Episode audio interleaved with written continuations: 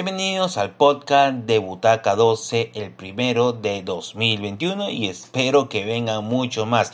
Después de unos meses de ausencia, vuelvo. Espero que hayan tenido unas buenas fiestas. Este podcast eh, voy a hablar sobre el padre de 2020, que ha sido un héroe, un villano y un antihéroe, Pedro Pascal. Vamos con la introducción y luego vamos a conocer un poquito de él y después de los papeles protagónicos que realizó en el 2020.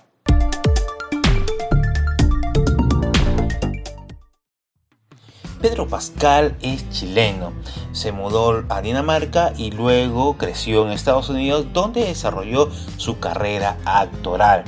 En el 2009 llegó su primer papel recurrente en la serie The Good Wife, La Buena Esposa, una serie que me ha encantado, espectacular, pero no es en donde consiguió la gran fama y le dio este trampolín para estar en más producciones de buen nivel como cuando llegó a Juegos de Trono interpretando al personaje Marte, también conocido como la víbora roja de Dorne.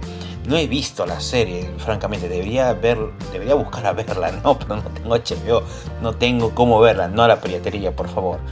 Bueno, también ha participado en series como Narcos, en películas como Kissman, El Círculo Dorado, me encantó esa película, lo he visto en el cine. Ojalá que vuelva pronto a los cines, por favor, que vuelva pronto. Pero bueno, entonces estas películas, estas producciones le sirvió a que Pedro Pascal pueda protagonizar a Dean Yarin en The Mandalorian y que ha estado en varias temporadas, ¿no? En la primera y en la segunda y gran parte de la tercera sin poder mostrar su rostro y cuando lo hace vemos la sorpresa de quién era pues en realidad una persona triste, estoica, lacónico, serio, solemne se podría decir, ¿no? Entonces él ha interpretado a este mandaloriano, hay que pronunciarlo bien, hay que pronunciarlo bien, donde que era una especie de antihéroe y que por las circunstancias le llegó a tener cariño a Yoda bebé, por decirlo así, no me acuerdo su nombre, y se convirtió en el padre adoptivo y desarrolló, bueno, y toda la serie pues se basa en la relación de ellos dos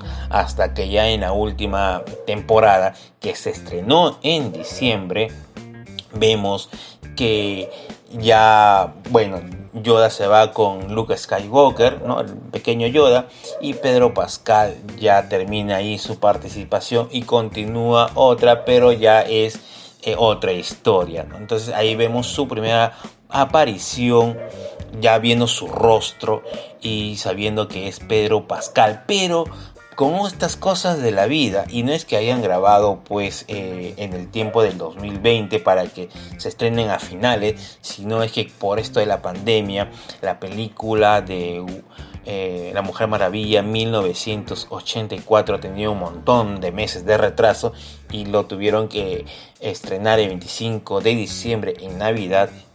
¿No? Entonces coincidió también con lo de eh, Mandalorian, la serie, y ahí también pudimos ver a, o podemos, pudimos ver a Pedro Pascal interpretando a Maxwell Lord, un padre que buscaba poder y poder porque su finalidad era darle lo que él nunca tuvo a su hijo, pero esto lo cegó y lo llevó a una situación pues eh, crítica donde él se hace eh, toma el papel del villano ¿no? en su actuación me impactó bastante y más cuando dije wow él no es de Mandalorian y cuando comienzas a hacer las comparaciones ves la calidad de actor que es, ¿no?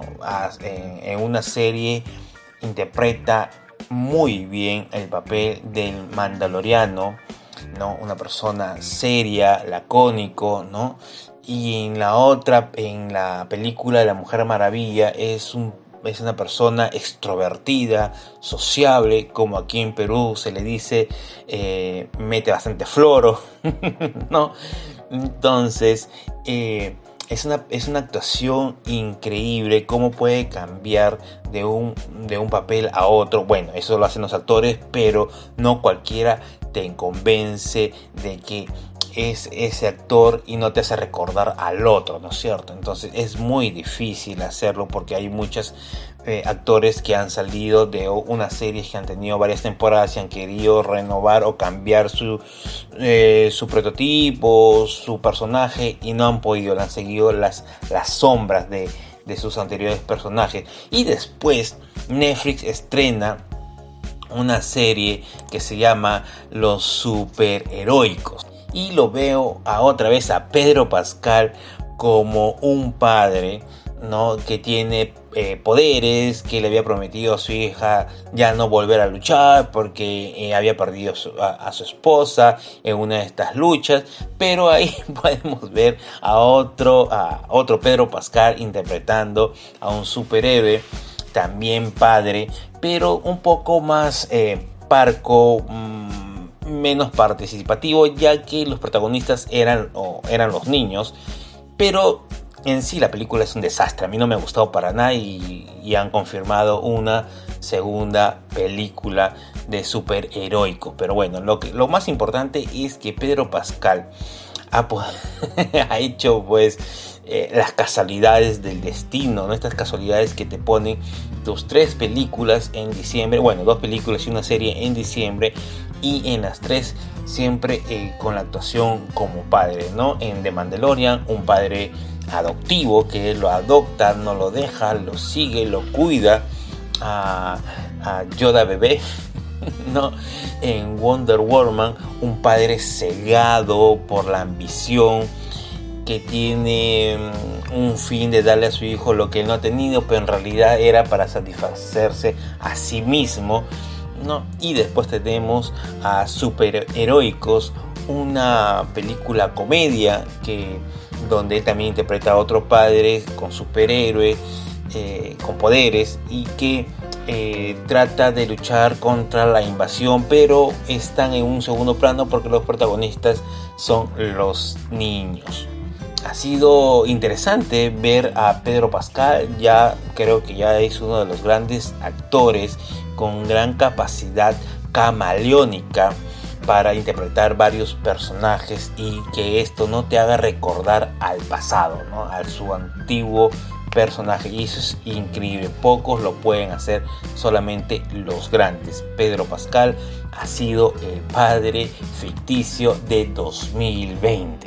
Y ya conocimos un poquito de Pedro Pascal, que ahora ya lo voy a tener en mi mapa. Un gran actor, no sabía que era chileno, que era latino, ¿no? que tenía esa sangre latina. Bueno, un buen aporte para el cine, para las producciones, para las grandes producciones. Esperemos volverlo a ver. Y creo que sí lo vamos a ver pronto porque ya han confirmado, como les dije, Super Heroicos 2. Bueno, esto ha sido todo este podcast de Butaca 12. Gracias por estar ahí. Hasta la próxima.